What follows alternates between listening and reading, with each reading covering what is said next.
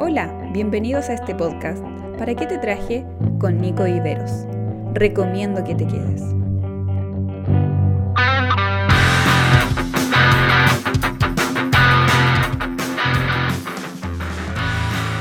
Hey, hola, ¿cómo están? Bienvenidos a un nuevo episodio de ¿Para qué te traje? Seguimos en, en esta serie, ya estamos en el capítulo 3. Eh, me demoré un poco la semana pasada, fue una semana muy, muy ocupada. Traté de subir el, eh, o grabar en realidad el episodio.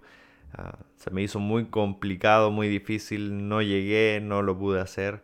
Pero espero esta semana ya que estoy más tranquilo, con algo más de tiempo, poder ah, subir este y, y estoy intentando, lo quiero hacer, subir un, episodio más eh, esta misma semana. Así que serían los episodios 3, que es justamente este, que estamos escuchando, y el 4, que eh, también iría todo, todo en esta misma semana. Eh, bien, ah, quiero agradecer también a todos los que han, me han hecho llegar sus comentarios, que me han dicho que le ha gustado, lo bueno que ha sido el, ver de otra perspectiva la cruz, ¿cierto? Siempre la vemos con la mirada del Salvador, la mirada de la muerte de Jesús, el dolor de Jesús, que todo eso es muy, muy correcto, muy profundo, muy cierto, lleno de verdad, pero a veces nos saltamos algunos detallitos y es justamente de esto de lo que se trata la serie. Eh, no se trata de rebuscar, sino que se trata de fijarnos, observar un poco más detalladamente algunas señales, justamente de eso voy a hablar hoy, pero algunas señales que nos entregan, eh, en este caso, la cruz, la letra chica de la cruz. ¿Sí? Eh, y bien, vamos al tema del día de hoy. Espero profundizar en algo que a mí me encanta hablar. Eh, a lo mejor ustedes están viendo el título y están diciendo, mm, ¿qué, es lo que quiere decir? el lenguaje inclusivo. Eh, está muy de moda eso.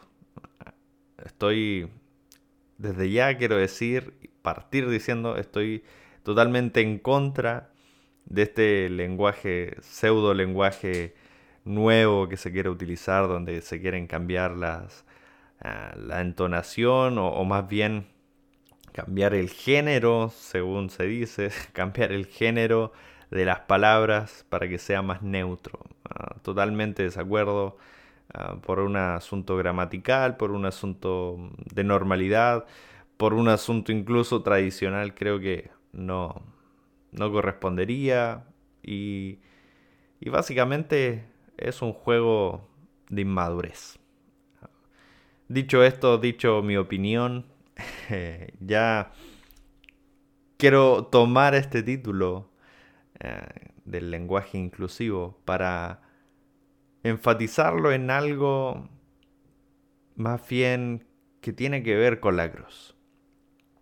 Ah, el libro de Juan, en el capítulo 19, versículo 19 y 20 dice lo siguiente. Pilato mandó que se pusiera sobre la cruz un letrero en el que estuviera escrito Jesús de Nazaret, rey de los judíos. Muchos de los judíos lo leyeron porque el sitio en que crucificaron a Jesús estaba cerca de la ciudad. El letrero estaba escrito en arameo, latín y griego. Este es el mítico letrero que le ponen a Jesús sobre su cabeza eh, para que todos puedan verlo.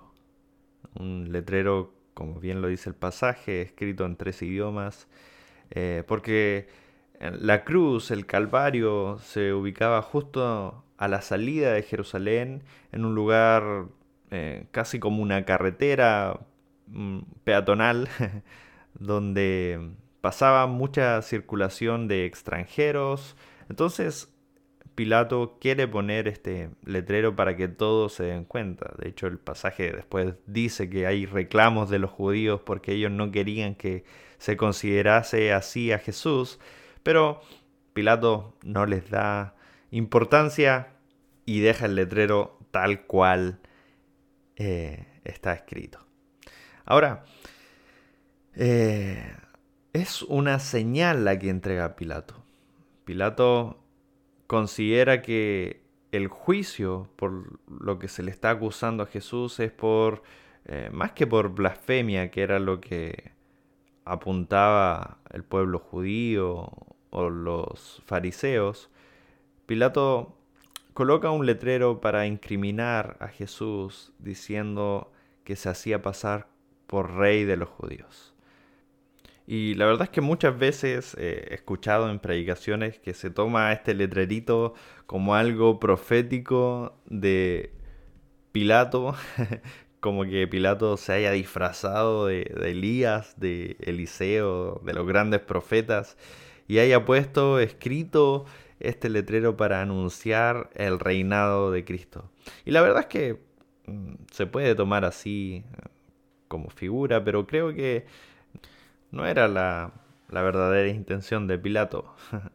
Eh, decir que Pilato fue usado por Dios eh, caería un poco en el, ah, en el forzar algo que no tiene por qué ser forzado. Em, ahora, con esto tampoco quiero decir de que ese mensaje esté erróneo, porque Jesús sigue siendo en realidad el rey de los judíos y el rey de todos nosotros. ¿Sí? Ah, tiene un mensaje claro, un mensaje que podemos entender eh, y que era entendible por todos. Y eso es lo que quiero apuntar. Ese, ese letrerito que pone Pilato creo, en mi humilde opinión, que tiene una señal más grande. Una señal que abunda territorios, que abunda estadísticas, que abunda em, el lenguaje inclusivos. El letrero está escrito en tres idiomas. En arameo, en latín y en griego. Tres idiomas eh, muy utilizados en la época y es eh, ahí donde quiero apuntar. Las señales.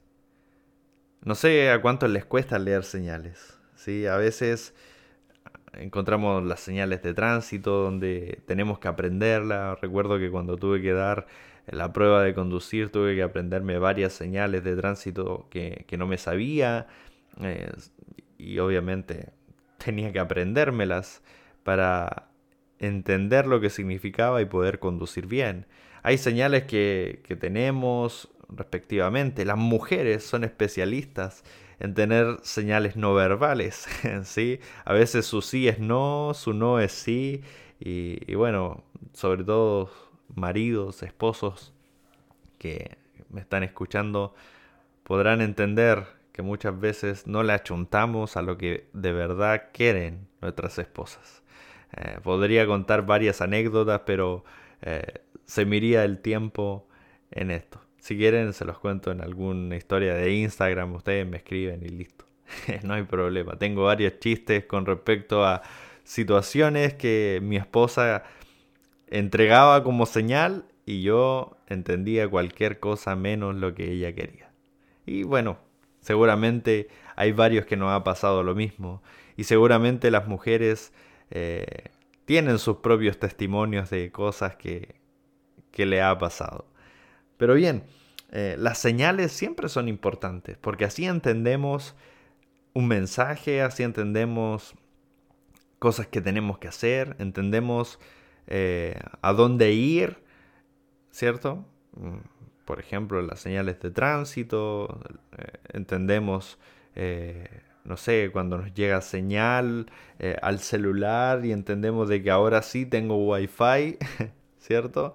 Eh, todas esas señales apuntan a que podemos entender algo que antes no entendíamos, o podemos hacer algo que antes no sabíamos que podíamos hacer, o debemos hacer algo que antes no sabíamos que teníamos que hacerlo. ¿Sí? Pero las señales son muy importantes. Y aquí Pilato entrega una señal muy importante para todos. Este letrero no tan solo simboliza una verdad que es la de eh, el reinado de Jesús, sino que simboliza un lenguaje para toda la humanidad. Un lenguaje para aquellos que no conocían la cultura hebrea, un lenguaje para aquellos que creían y tenían otras ideologías de vida, un lenguaje para aquellos que en realidad no estaban tan cerca de reconocer a alguien como Mesías, como el pueblo judío sí estaba esperando. Era un lenguaje que incluía a la gente.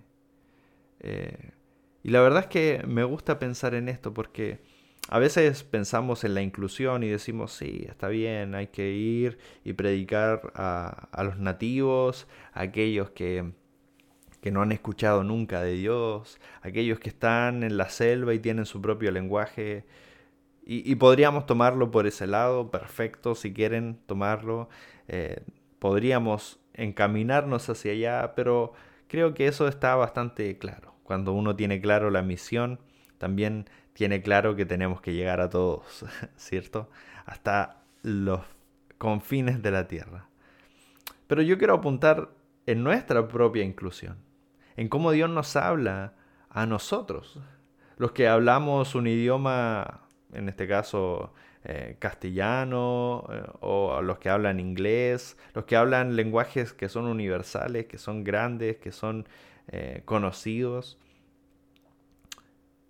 A lo mejor nosotros podríamos decir, bueno, la Biblia está escrita en mi idioma y listo.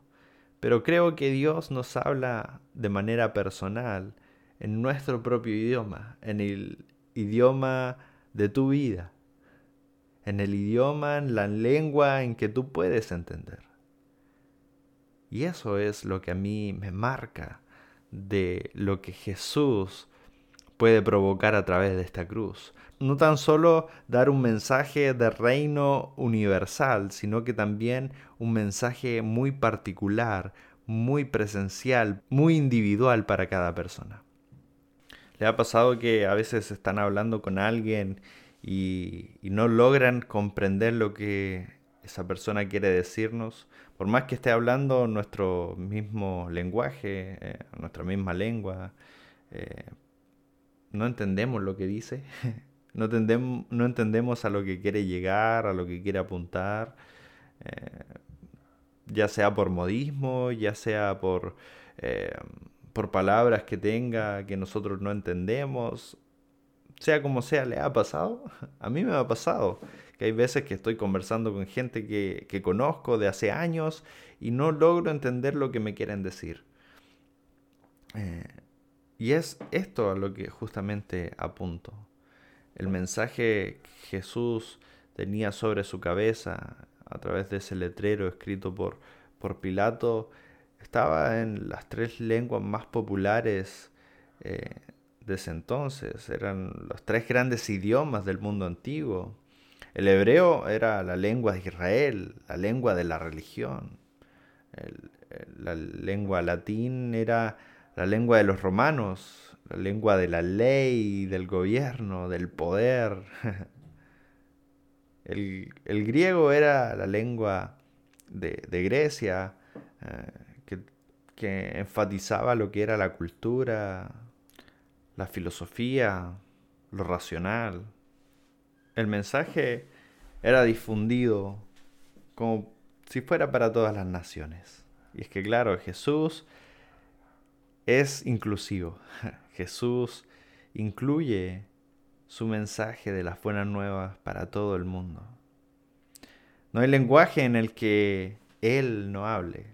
Es por eso que por sobre los idiomas conocidos universalmente, creo que nosotros tenemos nuestro propio lenguaje que podemos entender. Algunos entienden de una manera eh, visual, otros de una manera más práctica. Algunos entienden las, los mensajes, las señales eh, de una manera más espiritual, más concentrada. Y saben, esto solamente lo puede saber el creador de cada uno de nosotros. y es justamente el mismo que murió en la cruz. Ese creador habla el lenguaje en el que tú puedes entender. A veces no entendemos a los predicadores porque hablan en un lenguaje muy evangélico, muy espiritual, y, se nos hace difícil em, conectar la coherencia del mensaje de la Biblia cuando cada vez eh, que hablan ocupan un aleluya o un amén, como si fuera una coma. Pero saben, Jesús habla un lenguaje en que nosotros podemos entender. Habla un lenguaje que a pesar de, nuestras tosudeces, que a pesar de nuestras em, baja inteligencia comparado con la sabiduría de Dios, Él puede hacer que nosotros entendamos. Él es tan grande como para humillarse y venir a susurrarnos al oído y el decirnos cuánto nos ama. Él es tan hermoso como para acercarse a nosotros y abrazarnos como nuestro mejor amigo y expresar qué planes tienes para nuestra vida. A veces Dios se comunica directamente con nosotros, inquietando nuestro corazón, dándonos ideas para poder desarrollarlas y, poder obrar al servicio de la iglesia o en diferentes ámbitos. Dios nos puede hablar personalmente. A veces Dios la manera que tiene para hablarnos, porque así entendemos un poco más, es con otras personas. Y Dios toma a otro, otro hijo de Él para entregarnos un mensaje, ya sea con un consejo, ya sea en un ambiente muy espiritual donde se están moviendo los dones. Dios puede transmitirnos un mensaje a través de otras personas.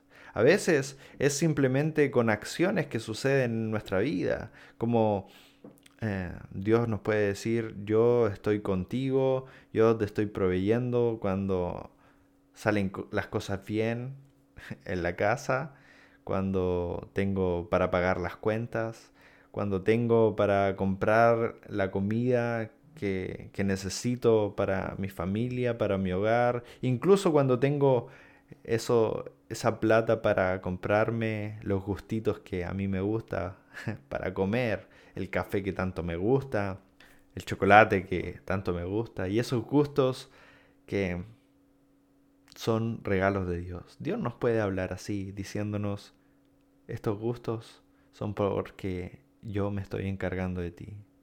Pero también Dios nos puede hablar en, en medio del lenguaje de la necesidad donde vemos que nada tenemos, sin embargo, Dios se encarga de que alguien o algo pase para que podamos tener todo.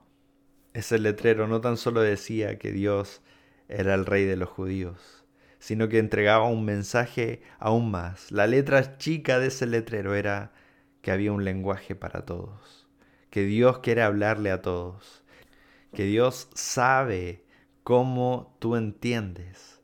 Así que Él habla para que tú le entiendas. Ese es el lenguaje inclusivo que tiene el mensaje de la cruz. La señal que Pilato quiso entregar no fue para ofender tan solo a Jesús, sino más bien fue utilizada para generar un impacto a nivel mundial, declarar que Él era rey, pero también declarar que Jesús puede hablarnos a cada uno de nosotros. La pregunta es, ¿en qué lenguaje te está hablando Dios a ti? ¿Estás escuchando la voz de Dios a través de cómo Él te está hablando? Porque Él sabe cómo tú entiendes.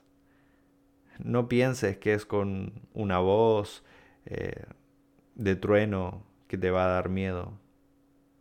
No pienses que solamente Dios habla a través de los predicadores o a través de las ministraciones post predicación, sino que Dios puede hablarte aún escuchando este podcast, aún sentado en la mesa viendo televisión, aún acostado, aún en tus sueños.